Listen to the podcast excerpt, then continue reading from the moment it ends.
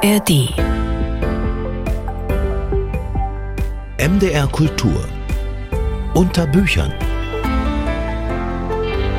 Ahoi zur Stunde Literatur von MDR Kultur, unser Buchpodcast, in dem sich Literatur und Musik treffen, bestenfalls umarmen, jeden Mittwoch frisch in der App der ARD Audiothek, immer mit einem Thema, immer mit einem ganz speziellen Blick. Ich bin Katrin Schumacher und heute geht's mir um das Konzentrat, das Dichte in der Dichtung, das Gedicht, die Lyrik. Erstmal herzlichen Glückwunsch an einen Romancier, aber vor allem Lyriker, der, wie gestern bekannt wurde, den Georg Büchner Preis bekommt. Lutz Seiler, der sich wirklich sehr freut und in der Preisbegründung als dunkel leuchtender Lyriker bezeichnet wurde. Ich war neugierig, wie geht's ihm selbst, wenn er so eine Bezeichnung hört? Das beantwortet er am Ende dieser Stunde. Erstmal was anderes. Wir starten mit einer neuen Serie. Immer hier bei Unterbüchern gibt's ab dieser Folge ein Gedicht mit was drumherum. Also Daten zur dichtenden Person, Lyrik von hier für da haben wir es genannt, Gedichte für die Gegenwart und ich spreche gleich mit Jörg Schieke drüber.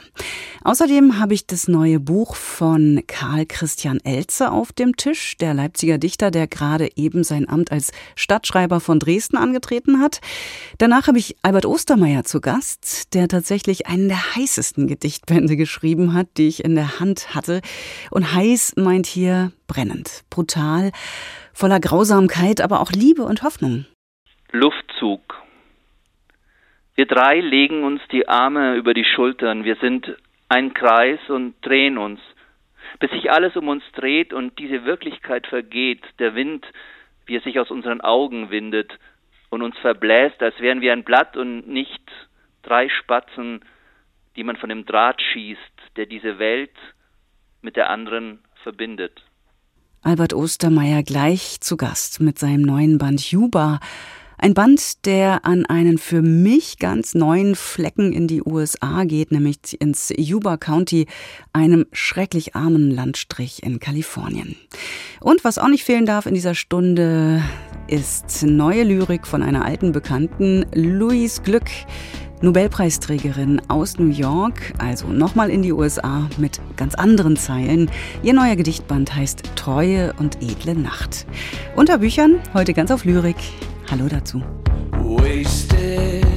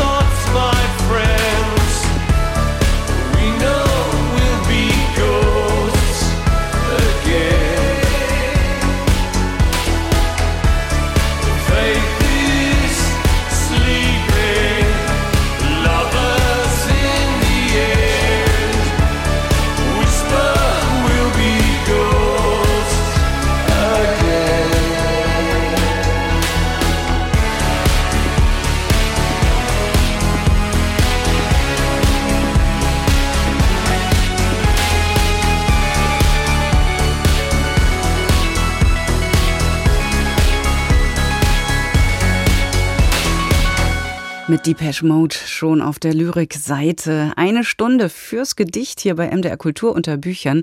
Und diese Folge ist auch sowas wie ein Startschuss.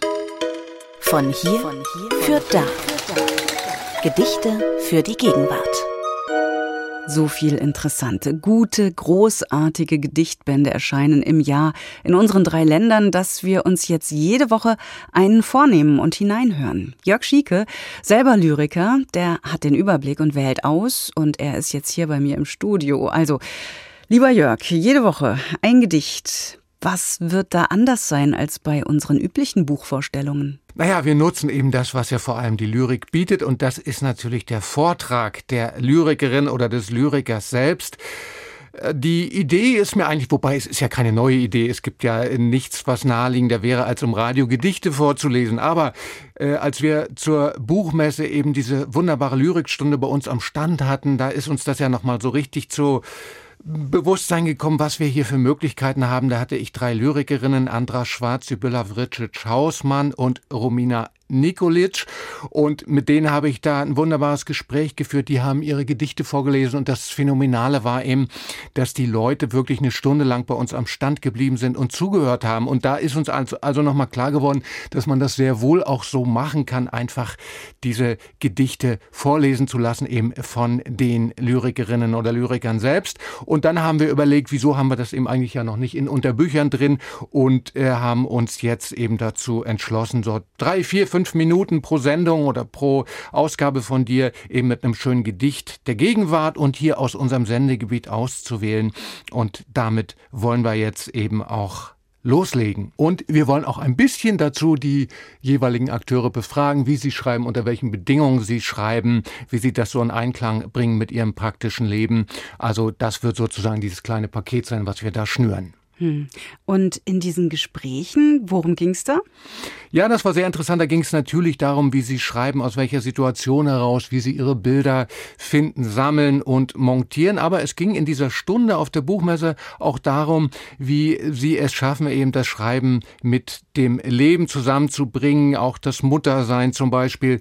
Denn das weiß ja nun jeder, der sich ein bisschen mit Literatur beschäftigt. Lyriker sind für gewöhnlich nicht in der Situation wie Krimi-Autoren oder so, dass die also nun äh, dank der Umsätze ihrer Bücher davon leben können. Und äh, zum Beispiel Sibylla Vricic-Hausmann, die habe ich gefragt, wie sie eben zu dem Titel ihres letzten Buches gekommen ist, Meine Faust. Und das erzählt sie uns hier. Und da gibt's auch sofort eben den Bogen dann zum praktischen Leben, wie sie es tagtäglich zu leisten hat. Das hören wir jetzt gleich nochmal. Da hören wir nochmal rein auf, äh, in die Buchmesse 2023. Ja, meine Faust tatsächlich ist ähm, für mich auch ein Bild für Wut oder wütend sein. Ein Thema, das in dem, in dem Band eine große Rolle spielt. Also auch im Sinne von eine starke Emotion zu haben, die auszuhalten, die vielleicht auch auszudrücken und gerade auch, wenn man zum Beispiel Kinder hat, ist es so, dass äh, äh, man auch mehr, glaube ich, konfrontiert ist, auch im Erwachsenenleben mit Wut. Ja, also das, was man sozusagen ähm, bei Kindern dann häufig vielleicht auch Trotz nennt ja. oder ne, sie sind irgendwie nicht angepasst, sie wollen nicht kooperieren oder nicht das machen, was man sich als erwachsene Person so vorstellt, was jetzt angemessen wäre, dann ist es etwas, was ins Leben einwirkt und ähm, was aber, glaube ich, nicht unbedingt von außen kommt. Also es ist nicht so, dass sozusagen normalerweise Wut nicht zu einem Erwachsenenleben dazugehört oder so, ja. sondern es ist eher so, dass es offensichtlicher wird, wenn man auch mit Kindern zu tun hat und vielleicht auch konfrontiert dann auch mit der eigenen Wut, die dann spürbarer auch wird, ja. sage ich jetzt mal. Und ähm, genau, und ich habe das eigentlich tatsächlich auch als Geschenk empfunden, eben durch die Mutterschaft, dass ich sozusagen äh, mit diesem Thema und mit, mit dem Thema starke Emotionen zu haben, damit umgehen, sich auch vielleicht mal durchsetzen zu müssen oder das bei anderen aushalten zu können, ja, dass ich darauf so hingewiesen wurde und dass ich da so mitleben darf, kann, muss, aber eben auf eine konstruktive Weise, wie ich hoffe. Sibylla Fritschitsch-Hausmann auf unserer MDR Kultur Bücherwagenbühne auf der Buchmesse 2023. Ja, und von da den Bogen nochmal zurück hier zu Unterbüchern, zu unserem neuen Gedichtplatz, Jörg. Wen haben wir denn da ausgesucht? Das musst du vorstellen. Ja, also auf die Zukunft gesehen schon mal werden wir da, glaube ich, keine Not haben. Wir haben ja eine Menge Verlage in Mitteldeutschland, in Leipzig, in Dresden, aber auch in Thüringen und in Halle. Und genau von daher werden wir uns diese Stimmen eben holen. Wir fangen an mit Michael Spürer und hören was aus seinem neuen Band. Da sage ich gleich noch was und werden dann aber in der Folge auch ganz verschiedene Stimmen und Namen hier haben. Martina Hefter, Christian Lehnert werde ich anfragen, äh, Romina Nikolic, die habe ich schon erwähnt. Also da werden wir nicht in Not kommen, denn es wird in Mitteldeutschland tatsächlich relativ viel Lyrik geschrieben, natürlich auch das äh, Literaturinstitut in Leipzig. Auch da werden wir uns immer mal eine neue Stimme holen. Und wir fangen an mit Michael Spürer. Der hat gerade vorgelegt einen neuen Gedichtband beim renommierten Urs Engeler Verlag. Das ist ein kleiner Verlag, aber der ist unter Lyrikfreunden hoch angesehen. Und sein neuer Gedichtband heißt In Auflösung begriffen von Michael Spürer. Wir haben auch schon vorgestellt von ihm vor zwei Jahren die Berichte des Voyeurs vom Mitteldeutschen Verlag seinerzeit. Nun also eben bei Urs Engler und das wirklich Faszinierende bei diesem Autor Michael Spürer ist, dass er ein richtiger wie soll ich sagen, ein, ein Reim, ein Reimprofi ist. Also ich kenne wirklich wenige in dieser Generation, die so bewusst und so gezielt und auch so komisch mit den Möglichkeiten des guten alten Reimes umgehen. Das führt er hier in seinem neuen Buch wieder vor, über die verschiedensten Themen hinweg. Und äh, er ist auch ein studierter Sprechwissenschaftler. Das heißt, wir sind mal gespannt, wie er uns das jetzt hier vorträgt. Ein unerwartetes Wiedersehen in einem Saalfelder Wirtshaus. Die schweren Jalousien und Gardinen, der schmale Streifen Licht auf den Vitrinen, die Wimpelkelche und der Trinkpokal, der dunkle Raum, das finstere Lokal. Die freien Plätze an den leeren Tischen, die abgewischten Tische und dazwischen die Gänge zur Toilette und zur Bar, die Küchentür, die aufgebrochen war, die Töpfe und die Schränke und die Pfannen, die Deckel und die kalten Kaffeekannen, der Tellerstapel und der Tassenturm, der Tortenheber und die Kuchenform, der tiefe Schrank, die große Tiefkühltruhe, die Eiseskälte und die Totenruhe, Kartoffelstampfer, Kellen, Messer und die Rührmaschine steht im Hintergrund und dann der Glasrand auf dem schwarzen Tresen, als wäre eben jemand da gewesen, der Aschenbecher, die Zigarrenglut, der Kleiderständer und darauf sein Hut. Zum zweiten Todestag von Rohrwolf. Ein Gedicht aus dem neu erschienenen Band In Auflösung begriffen von Michael Spürer, erschienen im Verlag Urs Engeler. Der Anfang einer neuen Reihe, Lyrik von hier für da, Gedichte für die Gegenwart. Nächster Teil, nächste Woche.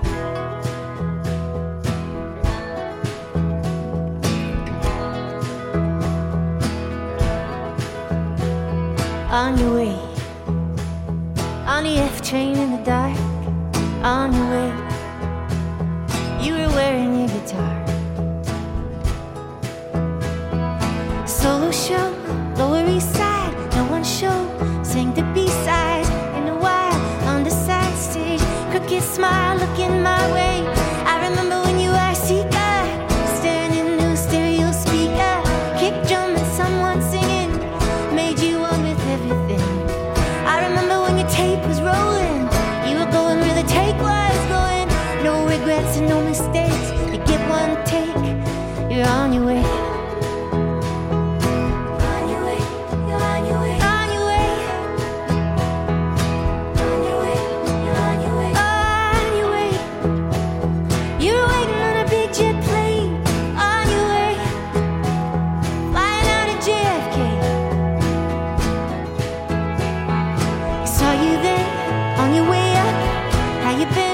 my dear.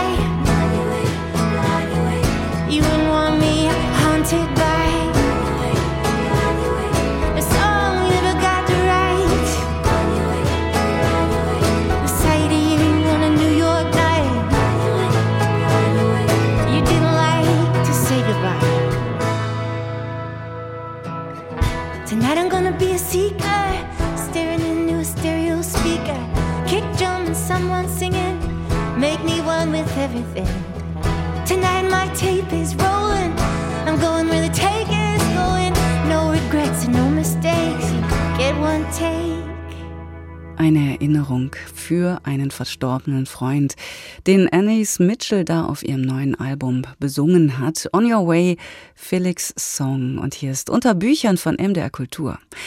Bevor wir gleich nach Amerika gehen, bleiben wir noch ein bisschen in Leipzig mit dem Dichter Karl Christian Elze.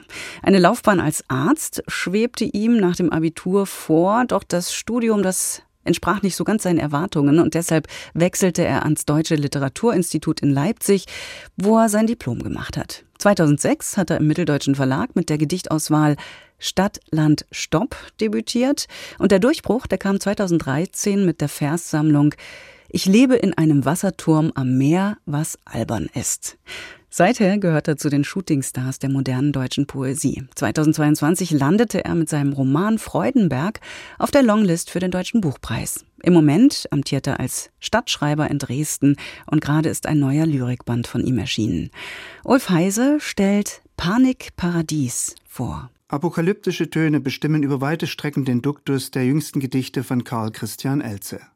Doch der Autor will kein Unheil verkünden, vielmehr warnt er davor, die Resultate der Evolution leichtfertig zu verspielen. Als Sohn eines Tierarztes, der sich leidenschaftlich für den Erhalt der Biosphäre auf unserem Planeten engagierte, rückt er vor allem die Gefährdungen des ökologischen Gleichgewichts durch die moderne Zivilisation in sein Blickfeld.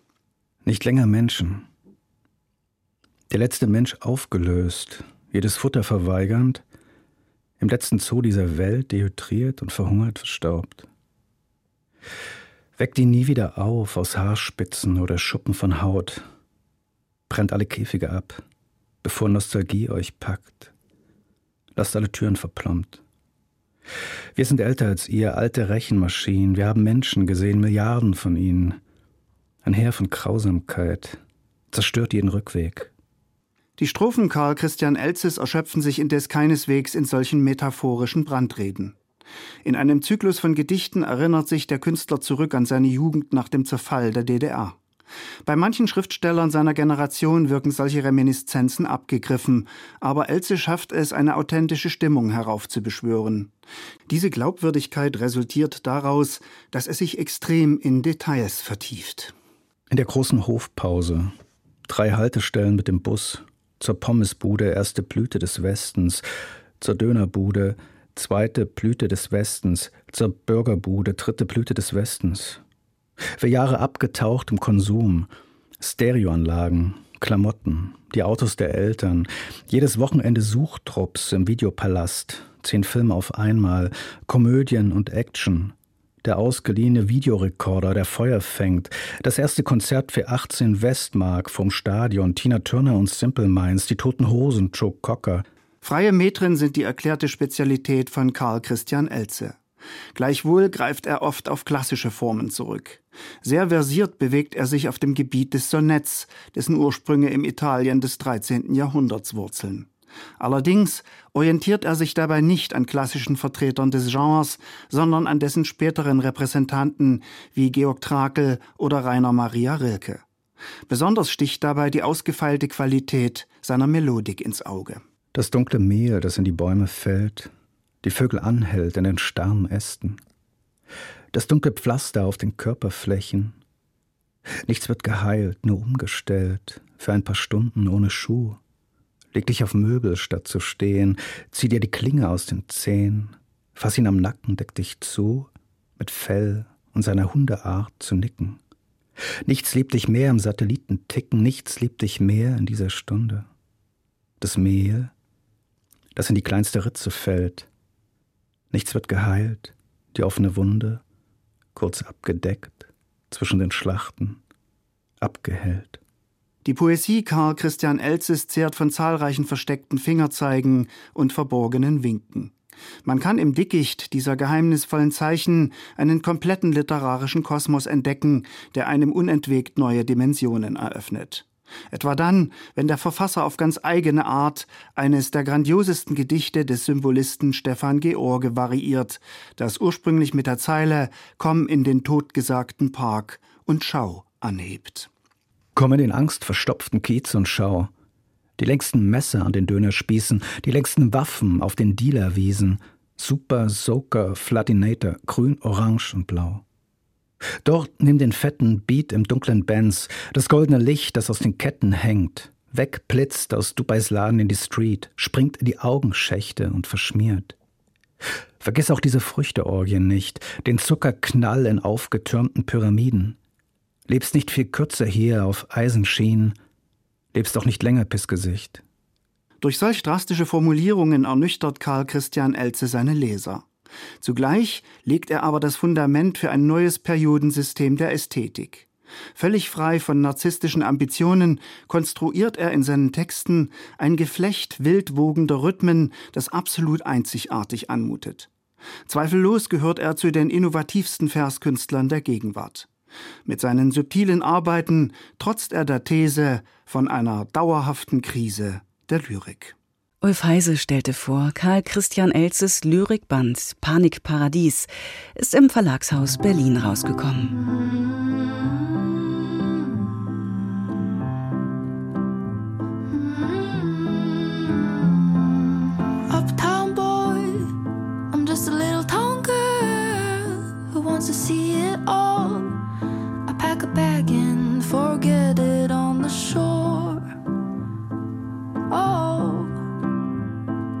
20 miles long, and I'll be traveling inside my head. It didn't seem so long ago. I had mama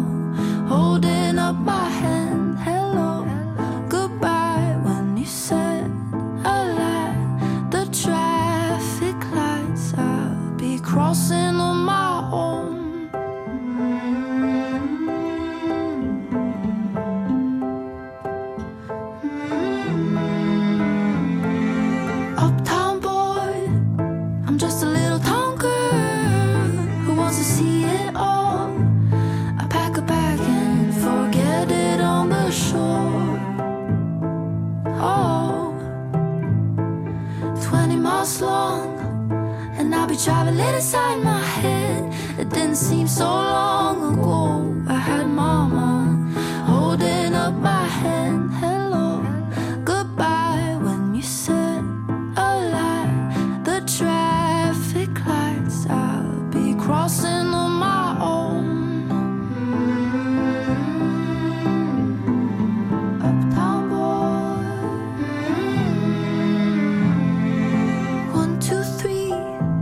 He got the better out of me. The countryside,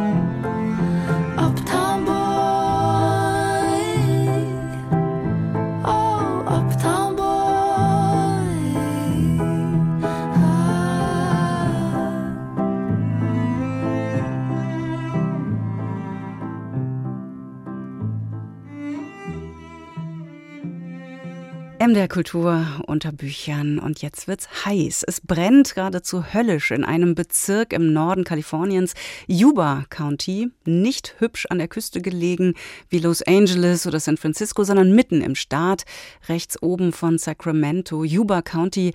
Ein Landstrich mit einer unheimlich blutigen Geschichte, bestimmt von Rassismus, von Armut. Noch immer leben die wenigen Menschen dort in großer Armut und mit wenig Perspektive. Die amerikanische Fotografin Maya Mercer war dort mit ihrer Kamera unterwegs und hat Jugendliche in den Trailerparks inszeniert und auch glühende Landschaften festgehalten. Eine fotografische Arbeit, die den Dichter Albert Ostermeier so fasziniert hat, dass er ihr eine Textspur zur Seite gestellt hat. Albert Ostermeier, Kleist-Preisträger unter anderem seit 1988, sehr erfolgreicher Verfasser von Gedichtbänden, von Theaterstücken, von Romanen, von Hörspielen. Und jetzt am Telefon. Hallo. Hallo. Nun gibt es dieses Buch Juba. Das ist, wenn ich jetzt richtig gezählt habe, der 14. Gedichtband. Ist gerade im Steidel Verlag erschienen. Band äh, mit Leinenumschlag, mit vielfarbigen Bildern es brennt einem geradezu entgegen. Und sobald ich reingelesen hatte, habe ich auch gemerkt, also das stimmt, da brennt was, da schreit es, da wird von der ersten Zeile aus an schonungslos erzählt. Und mich würde erstmal interessieren, wie Sie auf diese Fotografien und dieses Yuba County, von dem ich ehrlich gesagt noch nie gehört hatte, gestoßen sind. Ich kannte das Yuba County äh, durch meine Kalifornienreisen und ich habe auch mal ein Jahr in Amerika gelebt und es ist wirklich ein dantesker Ort. Es ist ein, ein, ein Purgatorium. Es ist äh, eine Hölle dort, wo man das Paradies erwartet. Und ich war deswegen umso perplexer und äh, fasziniert, als Maya Mercer, die die Tochter äh, von äh, Maria Machado, einer ganz tollen, faszinierenden französisch-deutschen Schauspielerin ist und äh, über die ich in den Kontakt kam und sie mir erzählt hat, dass ihre Tochter einfach eine, eine, eine phänomenale Fotografin wäre und äh, die Tochter noch dazu von David Mercer, dem legendären britischen Dramatiker. Und so habe ich das natürlich äh, sehr interessiert und äh, es ist so ein Kontakt entstanden und sie hat mir einfach mal ähm, ihre ihre ganze Fotoarbeit, weil es war noch in der Zeit in der Pandemie geschickt und ich habe mir gedacht, okay, das schaue ich mir natürlich gern an. Und, und vom, vom, eigentlich vom ersten Bild habe ich im wahrsten Sinne wirklich Feuer gefangen und äh, haben mich diese, haben mich diese Bilder verstört, haben, haben mich irritiert und haben sich in mich eingebrannt und haben ganz viele Momente und Augenblicke in mir ausgelöst, ähm, die ich mit eigenen Erfahrungen verbinden konnte, aber natürlich auch das, was äh, was diese, was diese Geschichten, was diese Bilder einfach mir erzählt haben, in ihrer direkten Schonungslosigkeit, in ihrer Brutalität, in ihrem topografischen Aufzeichnen, aber genauso in ihrer Transformation, in der Metamorphose, wo eigentlich aus dem, aus dem Schlimmstmöglichen dann doch etwas entsteht, was im besten Falle das benennt, was da ist, aber daraus etwas Neues auch entstehen lassen kann an Hoffnung. Hm, Sie haben schon gesagt, dass Sie es mit dem eigenen verbunden haben, also Amerika. Sie haben schon in den USA gelebt. Das ist ein Raum, der Sie, soweit ich das bei Ihnen lese, immer wieder interessiert hat. Also auch diese leeren nächtlichen Highways, diese Edward Hopper-artigen Gestalten. Es ist aber immer schon auch die dunkle Seite, die Sie da anzieht, oder? Ja, es ist natürlich immer, äh, immer dieses Doppelspiel. Mich hat Amerika fasziniert, äh, und nachhaltig begeistert diese Grundierung als Mythos. Es ist mhm. einfach so, das ist natürlich auch durch unseren Blick geprägt, aber dass in Amerika immer alles äh, zwei Seiten hat. Eine Sonnenseite und, und eine Schattenseite, dass alles doppelgesichtig ist, dass man alles umdrehen kann und eine andere Geschichte erzählen kann. Und dass es natürlich eine, eine Landschaft ist, äh, äh die Geschichte hat und ihre Geschichte erzählt. Und diese Landschaft ist bevölkert mit Menschen, die eigentlich alle da, darauf aus sind, ihre Geschichten zu erzählen, ihre Geschichten zu erteilen. Das ist, glaube ich, was eine Erfahrung, die fast jeder dort gemacht hat, wenn er dort auf Reisen geht. Und diese Geschichten sind eigentlich alle so, als würden Filme erzählt. Und deswegen ist Amerika für mich immer schon ein ganz großer Erzählraum gewesen und ein Erzählraum voller Abgründe, äh, voller Unerhörten im wahrsten Sinne und natürlich auch immer wieder mit diesem verblüffenden Momentum dass auch alles anders sein könnte und alles anders wird, wenn man es selbst in die Hand nimmt. Hm, und die Verbindung von Dantes Hölle und dann doch irgendwie dem strahlenden Kalifornien. In dem neuen Buch geht es ja tatsächlich um Gewalt, um Missbrauch, um Rassismus, Abtreibungen, um sexuelle Gewalt. Also sie schonen nicht in ihren Gedichten. Auch das kennt man eigentlich auch von ihnen. Sie schonen nicht auch vor Gefühlen, auch sich selbst nicht. Was ist das für eine Situation beim Schreiben, in die Sie sich da selbst bringen? Also wie finden Sie die Worte? Worte für das alles?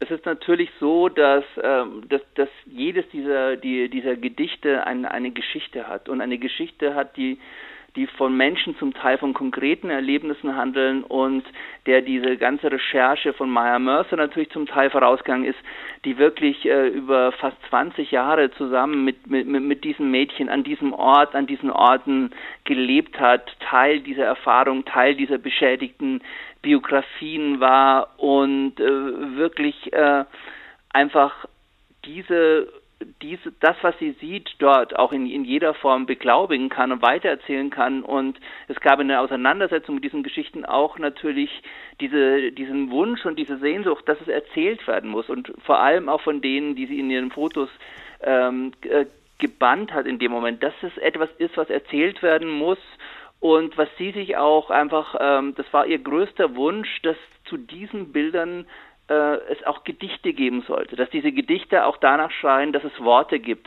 die das in Worte fassen, was hinter dem Bild ist, was hinter der Bildfläche ist, was vielleicht die, die Summe der Bilder sind, die dann im Endeffekt das Bild machen, das sichtbar ist. Für mich war es so, dass es natürlich am Anfang schwer war, dass es einen, einen sehr direkten Zugang gab über diese Amerika-Erfahrung, über diese Mythologie, über diese verschiedensten Narrative, die immer wiederkehren und natürlich, dass, dass, ähm, dass mich diese Figuren und genauso diese Landschaften, die Landschaften sind ja, sind ja genauso beschädigt, äh, sind mhm. genauso vernarbt, erzählen genauso äh, von Gewalt, die diesen Landschaften äh, angetan wird, die der indigenen Bevölkerung dort angetan wird.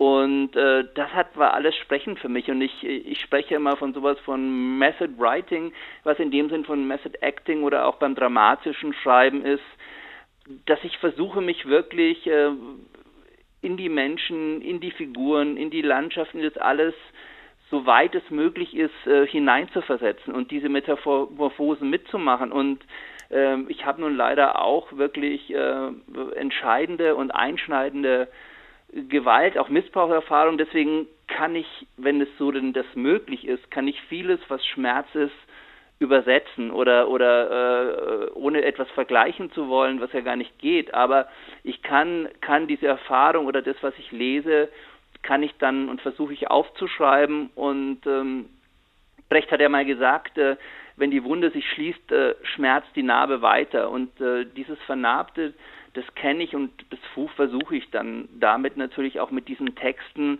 dass sie, dass sie das aufgreifen, dass sie das weitererzählen, dass sie es sichtbar machen, dass sie es hörbar machen und ähm, dass sie es einfach festhalten, dass es nicht äh, verschwindet. Und das ist dieser Versuch und der war für mich einfach eine, eine grundlegende Erfahrung in dem Sinn, dass diese, dass diese Bilder und diese Geschichten etwas von einem natürlich auch verlangen, dass man dass man an die Grenzen geht, dass man über die Grenzen geht und dass man alles riskieren muss in jeder Hinsicht, dass beim Schreiben, dass man in die Bilder, in die Gefühle, in die großen Gefühle, in, in, in Pathos, aber auch in diese Brutalität geht, denn da ist nichts zu beschönigen, sondern da ist das, was was man sieht oder was man sehen kann, festzuhalten. Hm. Dichtung als ja als Risiko. Ähm, es ist aber auch ein sehr politisches Buch, in dem die Themen, also Rassismus, Klassensystem, patriarchale Gewalt nicht nur anklingen, sondern wortgewaltig und buchstäblich werden. Ich würde sehr gern mal hineinhören lassen in Ihren Ton, Albert Ostermeier. Metamorphose. Ich wisch das Blut auf. Mein Herz ist ein Schwamm, die Hände billige Lappen, getränkt in Schmutz und Tod. Du siehst mein Gesicht nicht, nur ein Stern, der vom Himmel fiel, ohne uns Glück zu bringen. Wir haben nichts außer der Haut, die wir auf den zerbrechlichen Knochen tragen, das Haar wie Mähnen, aber wir sind mehr als alle uns wähnen, keine Sklaven mehr, sondern Larven, Schmetterlinge. Morgen schon träume ich. Schänder. Als ich ein Kind war, war ich kein Kind mehr. Ein Kind schlägt Eis, ein Mann schlägt meins. Als ich ein Kind war, hatte ich eine Schaukel, wollte in den Himmel hinaus, aus der Hölle der Schenkelhände. Als ich ein Kind war, kam ein Kind, das keins mehr war, und sagte,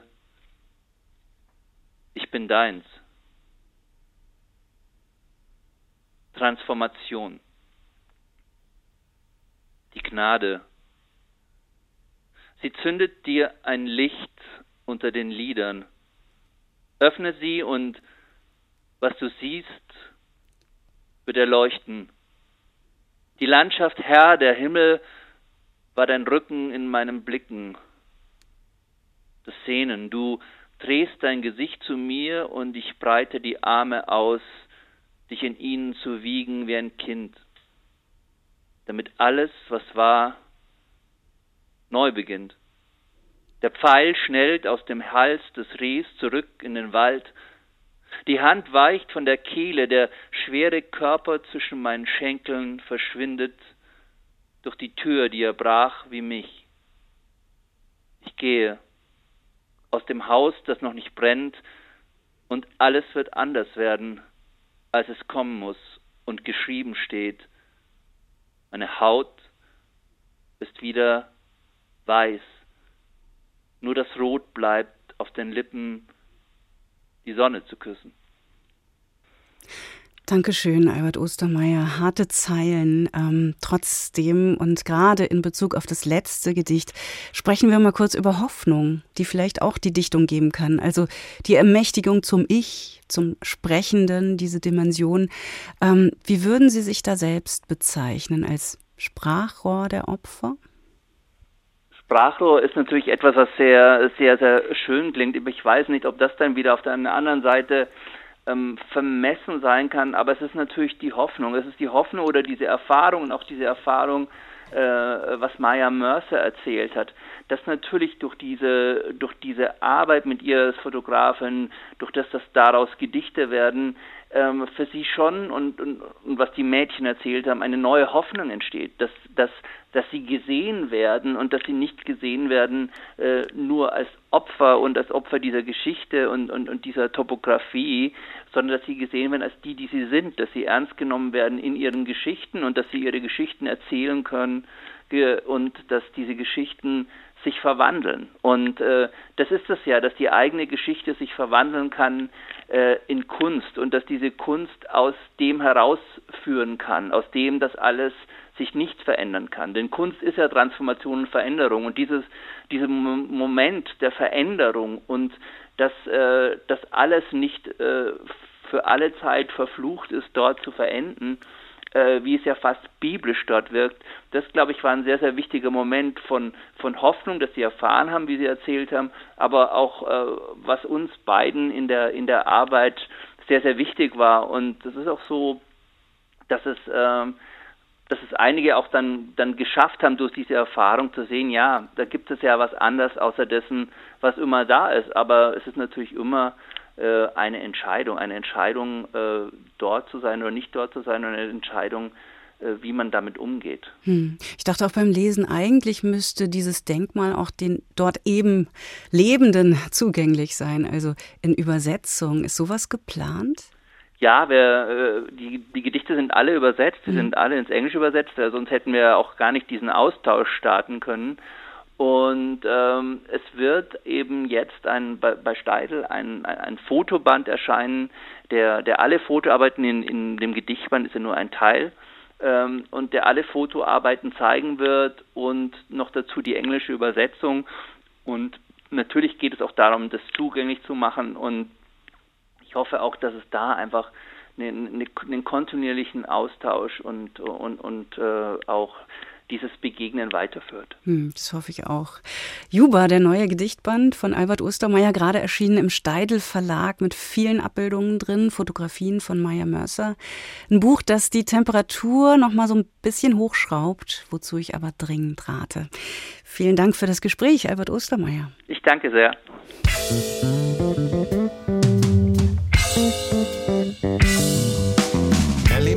Richard Hell was dancing at the Taco Bell when someone heard a rebel yell. I think it was an infidel. Adamant and robber plant with banter of a sycophant. Enlisted by Ulysses Grant to record at the record plant. Islamabad is on the not Havana at the riot squad. And if you want to be a mod, you'll have to meet me at the quad. You got the best of my logo. I'll take the rest of your show. You got the best of my yogo. I'll take the rest of your yo no. Parliament's hats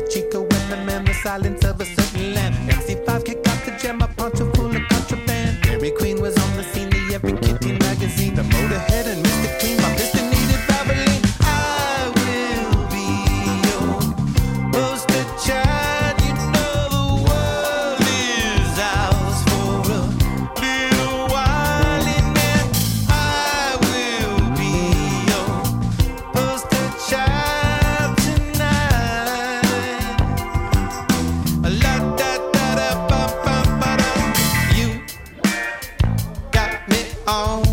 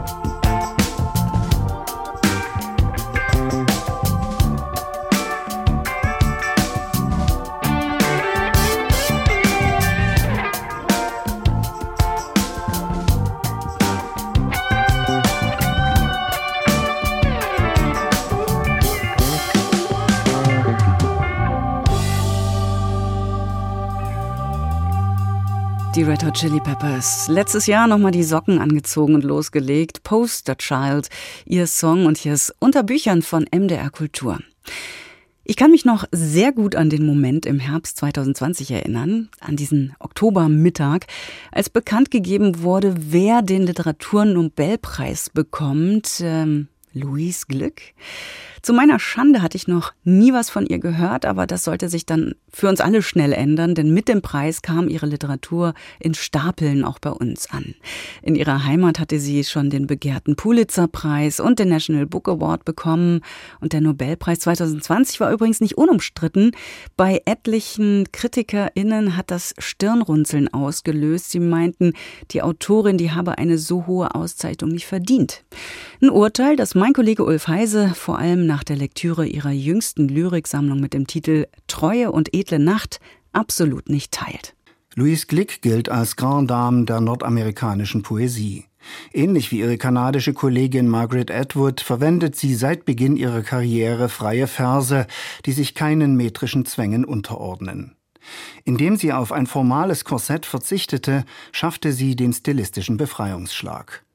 Äußerst zielsicher und gewandt handhabt sie bis heute die Technik der ungebundenen Strophen, etwa wenn sie über den körperlichen Verfall meditiert. Wir sahen es einander an. Wir hatten uns verändert, obwohl wir uns nie bewegt hatten. Und einer sagte, ach, seht doch, wie alt wir geworden sind, die wir nur vom Tag zur Nacht reisten, nicht vorwärts noch seitwärts. Und dies schien ein Wunder auf seltsame Weise.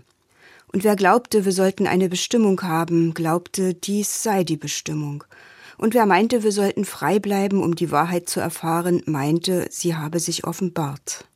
Rezensenten warfen Louis Glick wiederholt eine gefrorene, ja versteinerte Art des Ausdrucks vor. Ihre jüngsten Texte untermauern solche Anschuldigungen absolut nicht, denn die Autorin entpuppt sich darin durchweg als sehr empathisch und hochemotional. Häufig denkt sie an ihren Bruder zurück, der ihr enorm viel bedeutete. Auch von ihrer Mama ist oft die Rede. Als die Dichterin beim Stöbern in einem fast schon historischen Album auf ein Porträt der Verstorbenen stößt, denkt sie voller Wärme und Energie an deren Leben. Vor einigen Wochen fand ich eine Fotografie meiner Mutter in der Sonne sitzend, ihr Gesicht erhitzt von Erfolg oder Triumph. Die Sonne schien. Die Hunde schliefen zu ihren Füßen, wo auch die Zeit schlief, ruhig und regungslos wie auf allen Fotografien. Ich wischte den Staub vom Gesicht meiner Mutter. Der Staub bedeckte wahrlich alles. Er schien mir wie der beharrliche Schleier der Nostalgie, der alle Relikte der Kindheit schützt. Jenseits dermaßen privater Szenerien kennt man Louise Glick als Meisterin grandioser Landschaftsschilderungen. In ihrem Spätwerk triumphiert die Nobelpreisträgerin mit Lyrik, deren Rhythmus an Romantiker wie Novalis oder Ludwig Tieck erinnert. Koryphäen wie Ralph Waldo Emerson und Walt Whitman, die Naturverbundenheit predigten, zollt sie ebenfalls tiefen Respekt. Endlich umfing mich die Nacht. Ich schwebte auf ihr, vielleicht in ihr, oder sie trug mich, wie ein Fluss ein Boot trägt, und wirbelte gleichzeitig über mir, mit Sternen übersät und dennoch finster. Für diese Augenblicke lebte ich. Ich war, so fühlte ich, geheimnisvoll über die Welt erhoben, so dass alles Tun endlich unmöglich war, was das Denken nicht nur möglich machte, sondern grenzenlos. Solche kühnen Hymnen über die Wildnis verkörpern das Markenzeichen von Louis Glick. Gezielt koppelt sie sich vom Tagesgeschehen ab, um dem ästhetischen Prinzip der reinen Schönheit zu frönen, das der Franzose Théophile Gautier im 19. Jahrhundert zur Maxime erhob. Die völlige Loslösung von politischen und ideologischen Einengungen erlaubt es ihr, ähnlich wie einst Else Lasker Schüler, ebenso unbeschwerte wie elegante Zeilen hervorzuzaubern. Wie still der Garten ist. Kein Lüftchen zaust an der Kornelkirsche. Der Sommer ist da. Wie still es ist, jetzt, da das Leben triumphiert hat. Die rauen Stämme der Maulbeerfeigen stützen die reglosen Schichten des Laubs, der Rasen darunter saftig, schimmernd, und hoch am Himmel der maßlose Gott. Temperamentvoll präsentiert sich Louise Glick hier als herausragende Dichterin der Gegenwart. Das Handwerkszeug, mit dem sie operiert, mutet singulär an. Dessen Feinheiten enthüllen sich in der Zweisprachigkeit der Edition.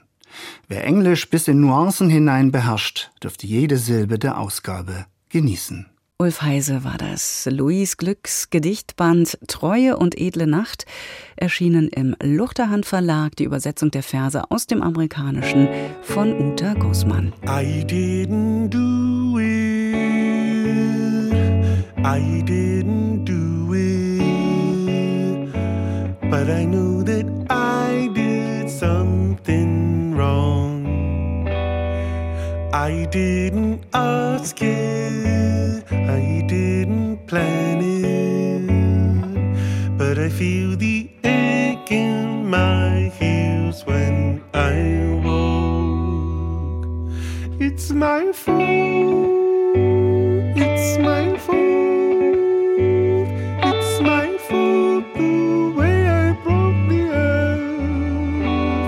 It's my fault. It's my fault. It's my fault the way I broke the earth. I ain't here. I take here. My mouth to the stone. Feed me. I grieve. I you. I spike you. My mouth to the stone. Feed me. I grow. It's my fault. It's my fault. It's my fault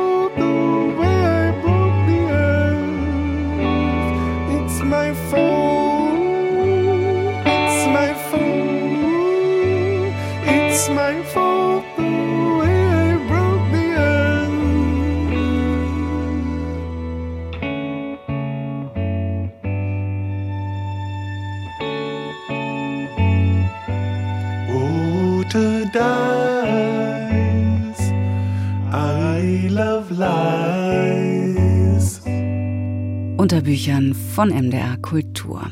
Gestern wurde bekannt, dass Lutz Seiler den Büchnerpreis bekommt. Natürlich für seine großen Romane Crusoe und Stern 111, aber auch mindestens zur Hälfte für seine Lyrik. In der Preisbegründung der Jury heißt es, ich zitiere mal, in Lutz Seiler ehrt die Deutsche Akademie für Sprache und Dichtung einen Autor, der mit klangvollen Gedichtbänden begann, von dort zum Erzählen fand, stets aber ein so klarer wie rätselhafter, dunkel leuchtender Lyriker bleibt, zuletzt mit Schrift für blinde Riesen. Tja, was sagt er selbst zu diesem Kompliment, Lutz Seiler? Hm, Finde ich schön. Also die Preisbegründung ist in jedem Fall eine sehr schön formulierte äh, Begründung und in der Tat ist es ja so, dass ich mit den äh, Gedichten angefangen habe und das im Grunde, also das sehr, sehr lange die Lyrik auch das Genre war, dass ich unter allen Umständen das Spannendere fand. Ich habe erst sehr spät angefangen mit der Prosa. Das ging über die Essays, die schon sehr erzählend waren, hin zu Erzählungen und dann eigentlich erst so etwa ab 2010 mit der Idee und der Lust auch, einen Roman zu schreiben. Und seitdem existieren eben diese beiden Gattungen, Lyrik und Prosa, parallel beinahe wie unterschiedliche Lebensmöglichkeiten. Also ich glaube, es gibt eine Disposition hin zum Gedicht, ein Lieben hin zum Gedicht und eine hin zur Prosa. Das heißt, man kann auch nicht so ohne weiteres hin und her wechseln, mit ganz verschiedenen Bewusstseinszuständen zu tun, Wahrnehmungszuständen. In der Gedichtwelt ist das so eine Art konzentrierte Form der Abwesenheit, die es einem erlaubt, an den üblichen Logiken vorbei auf ein starkes Bild zuzugreifen. Und der Prosa sehr viel konzentrierte Anwesenheit, ein Achten auf Details, um eben das dann in Prosa, äh, in Prosa einstricken zu können. Man achtet darauf, wie Leute sprechen, man möchte sich das merken. Also eine konzentrierte Anwesenheit. Das Dichten als konzentrierte Form der Abwesenheit. Glückwunsch, Lutz Seiler, zum Büchnerpreis 2023 und zum Lesen empfohlen der aktuelle Band Schrift für blinde Riesen, aber auch alles davor. Unter Büchern heute mit einer Stunde rund um die Lyrik mal wieder was zur kleinen Form, die so groß wird in den Gedanken, in den Gefühlen, im Kopf beim Lesen. Ich hoffe, es war was dabei. Alle Titel, die finden sich übrigens wie immer bei uns auf der Website mdrkultur.de. Einfach unter Büchern eingeben und dann poppen die auf.